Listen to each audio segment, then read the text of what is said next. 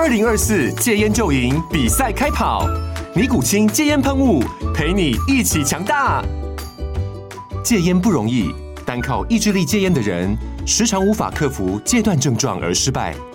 尼古清戒烟喷雾将是你的神队友，简单一喷，药品急速释放，立即缓解七大戒断症状，不限场合提高戒烟成功率。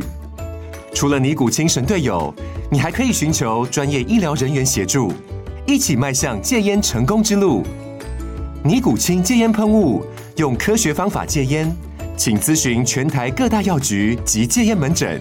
本广告由尼古清戒烟喷雾、卫部药书字第零二七八三五号提供，嘉安嘉护股份有限公司，台北市中山区民生东路三段二号十楼，北市卫药广字第一一三零三零一九零号。尼古清戒烟喷雾，相伴每个新开始。天哪，时间不够，事情老是做不完，怎么办？别担心，就让高校人生商学院每周陪你充充电，找到方法不抱怨。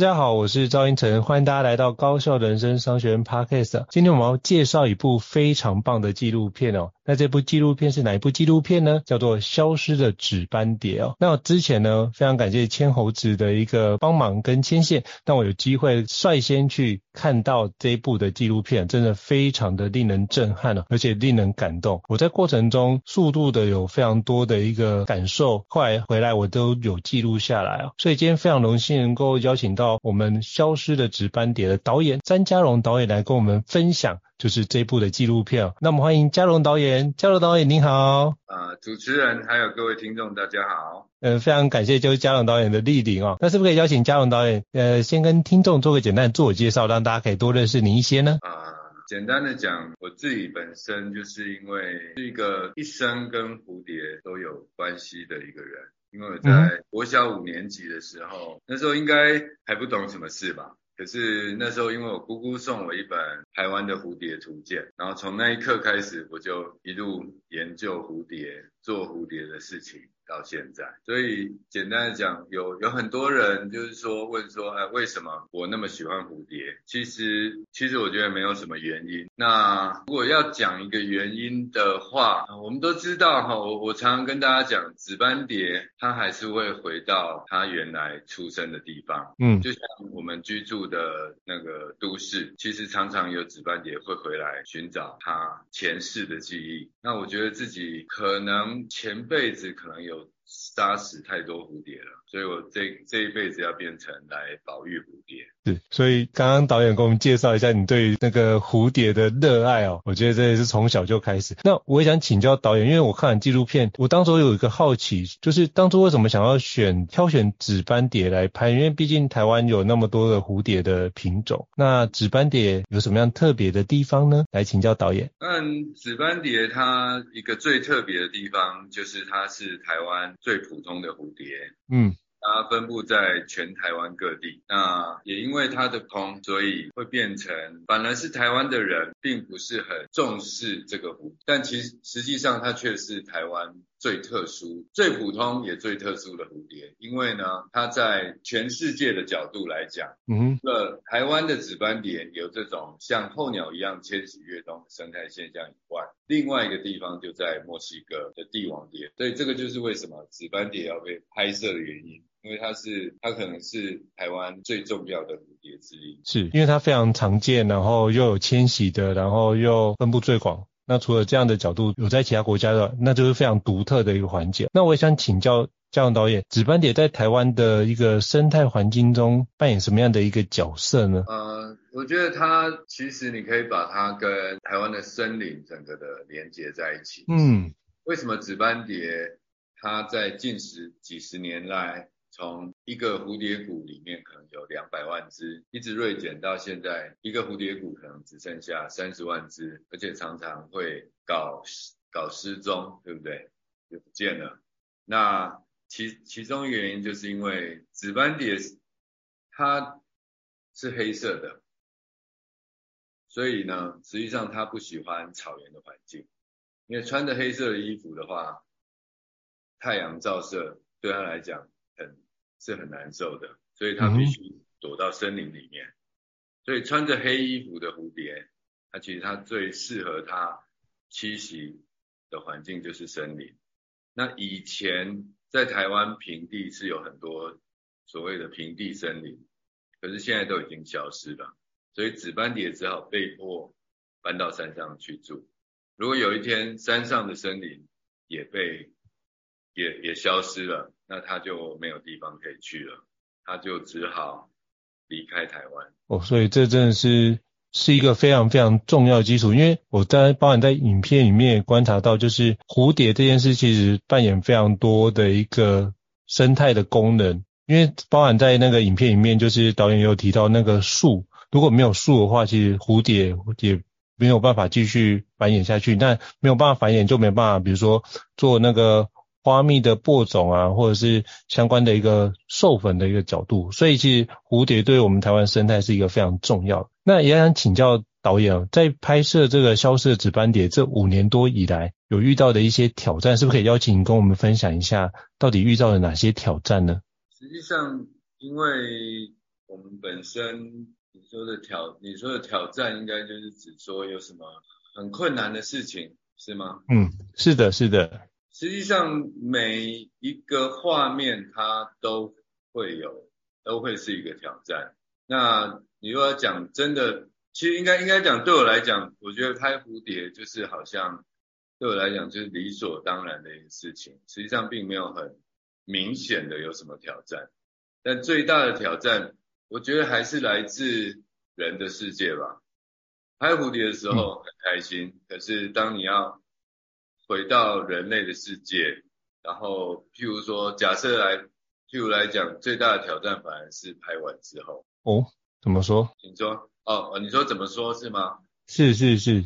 怎么说？就是说，一部片子拍完了以后，那你要怎么跟怎么跟人类讲，让人类懂蝴蝶的世界？嗯、那应该说，对我来讲，以前我可能是用研究报告。可能是用我去跟人家沟通，但是后来我发现这些方法都不是我擅长的。那最后，于是我就选择拍电影，因为我想把想说的话用影像来告诉大家。那，嗯，但是这样做，我就面临了一个更大的挑战，就是。五月十九号要放到戏院上面，然后让大家来打分数。所以反而是后面的那个叙事的环节，或是在准备的后面，让我们可以大众可以更了解纸斑蝶这样的一个重要性。我看那个叙述风格真的是一个呃，我很少少看到的叙述风格。我真的可以想见，就是导演跟相关的团队花了多少力气在其中。因为我觉得那个叙述风格是一个。非常贴近的叙述风格，而且我真的觉得好喜欢。我看完就是应该刚开始看的当下，我就在心里面默默的想着，这我一定要带着孩子要去看这部片哦，因为我觉得这部片实在太难得，孩子应该会看得非常非常的开心。那是不是可以邀请就是家荣导演跟我们分享一下，就是当初怎么会邀请就是创作歌手安溥来为本片献声呢？那时候我在听到他的声音的时候，哇，我发觉真的是一个。非常完美的搭配，当初是怎么样有这样的一个想法？当然那时候我们在讨论说要用什么当来当配音，来来来帮紫斑蝶发言。嗯、那第一个紫斑蝶它有它柔韧但是又坚强的形象。那我想就是说王师那边也给我们推荐说，哎，这个就是所谓的。安普他他是本身是个歌手，但是实际上他在如果去听他的演唱会，你可能就会看到又有另外一个不一样的他，比较真实的，不是真实的，就是说他的另他的另外一面比较有呃怎么讲，就是比较呃你可能会觉得是歌是很甜蜜的，对不对？但是人又有另外一种啊、呃，有感染力，或是你可以说他是很很很调皮吧的那种特特质。那在我想你们在出来的效果，你们看可以看到他在叙事的时候的声音语言是很有变化，而且最重要的是很自然。嗯，就像我们所设定的，好像一个调皮的大地之母的概念。那它的声音，我想自然就胜过一切了。是，我那真的是配的，真的觉得非常令人感动，而且包含就是里面的很多的那个音效啊，我觉得那要收音都是一件不容易的哦。那是不是可以邀请就是嘉荣导演跟我们分享一下，包含跟那个声音大师杜笃之老师合作的过程？因为包含里面有很多的声音，应该都是后置。或是做相关的一个搭配，那是怎么样做这一段能够达到这么样的细腻的一个成果呢？我真的觉得超级令人惊艳的。我想就是说，音乐的部分并不是我们的专长，那我们也只能够跟他们说，哎、嗯，我们譬如说有一段嘛，就是说哦，蝴蝶的声音。那我们在野外，嗯、大家应该都是觉得蝴蝶是没有声音的嘛，它是安安静静的嘛。但实际上，当一万只蝴蝶一起起飞的时候，它跟空气摩擦产生的声音，那这个就是蝴蝶的声音。那这样的声音非常的细微，但是又非常的广阔，那你可以听得到。可是呃，就好像我讲紫斑蝶起飞的时候，空气是紫色的啊，呃，这个在影片里面我们拍不出来。可是声音这个东西，我们可以用透过杜笃之老师的巧手。把那样的声音把它重现在观众的眼前，那这这个就是怎么讲？就是完全是一个音乐人对于一个蝴蝶世界的一个想象力的展现。嗯，真的是非常令人佩服，因为我听的时候觉得哇，真的太厉害了。那我也想请教嘉荣导演，当初怎么会想要用这个叙事风格，就是跟孩子很贴近的角度去视角去讲这个故事呢？因为我实在太好奇了，是不是可以邀请就是导演跟我们分享一下？嗯，其实这个就是我。自己小时候的写照吧，因为小时候就是一个只跟蝴蝶讲话的人。实际上对我来讲，蝴蝶它跟人类一样，它也是有人性的，它也有它自己想要过的生活。那常常讲就是说，其实蝴蝶的，因为你有看影片嘛，我们来剧透一下好不好？可以，但不要剧透太多。蝴蝶哈，它的生活啊，它的食衣住行娱乐跟人类完全一模一样。第一个，呃，你会不会吃自己的皮？嗯，会嘛，对不对？人也会吃自己的皮嘛，蝴蝶也喜欢吃自己的皮，对不对？然后住，你想要有一个好的房子，对不对？然后其他的部分就不要再继续剧透，我们只知道说人类会不会吃自己的同类？你觉得有没有可能？嗯，以前在那个古代也有这样的部分，之前我看到一个影片就有提到古代人真的有那种吃异性族人的一个那个的记载，对。在如果当我们生死交关的时候，也是有可能。所以其实我举这个例子要讲的事情很简单，就是说，其实我们不要把蝴蝶把它变成是一个与我们无关的东西。实际上，在很多的电影里面，你都可以看到蝴蝶无所不在。实际上，它是我们生活当中很重要的一个很重要的一个背景。如果有一天没有蝴蝶了，那有一些人会感到难过吧？嗯，是，我觉得看完那部片，我就非常在意蝴蝶，所以包含我现在出去啊，像上个礼拜我出去那个郊外，我就看到蝴，我就特别留意蝴蝶这件事情，所以我觉得这部片真的是非常的动人，让我。再次意识到蝴蝶的重要性哦。那我也想请教导演，这次这个消失的紫斑蝶也有跟三彩合作推出一个蝴蝶的故事写真书哦，像追蝶人詹家龙与台湾最美八十六只蝴蝶的故事哦。那当初怎么会除了那个纪录片之外，也同时要做那个蝴蝶故事的写真书呢？是不是可以邀请嘉龙导演跟我们分享一下？呃，你说这一本书是吗？对对对，是的。其实这一本书它是一个，就是一个缩影，就是说它当然它它是一些一个尘封很久很久的很多的故事。嗯，那因为这一部影片，我觉得它是一个很通俗，然后其实想要让小朋友很开心，学到台湾有这么特殊的蝴蝶。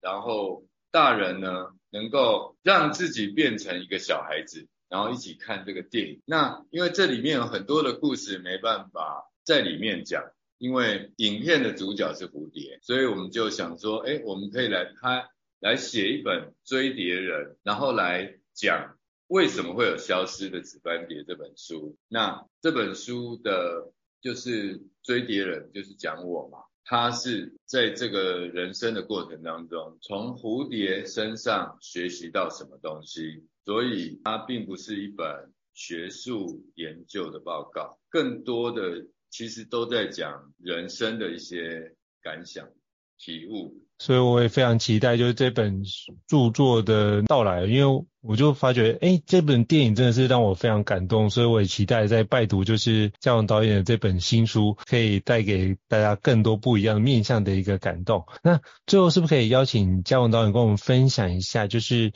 消失的纸斑蝶》这部纪录片大概是什么时候会上映呢？以及接下来我们可以就是会有什么样的一个宣传活动？是不是可以邀请嘉文导演跟我们分享一下？呃，当然就是说，我们的五月十六号会有一个首映会，那这个首映会宣传之后，我们在电影正式上映的时间是五月十九号，然后在全台湾各地的戏院，各大戏院都会上映，从台北到屏东，你们都可以看到这部影片。那你们要做的事情就是，如果你想要一睹这个风采，那就赶快五月十九号到戏院去买票。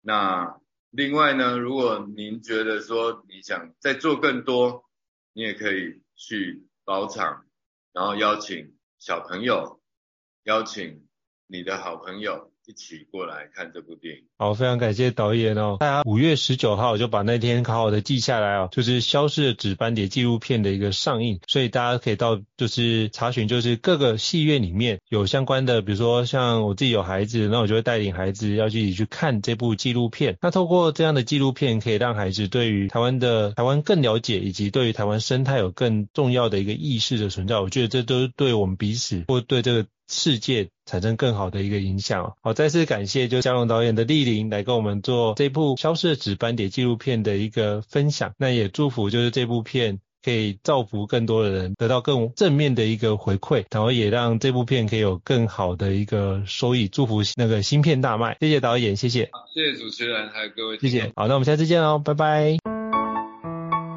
高校人生商学院，掌握人生选择权。Mm-hmm.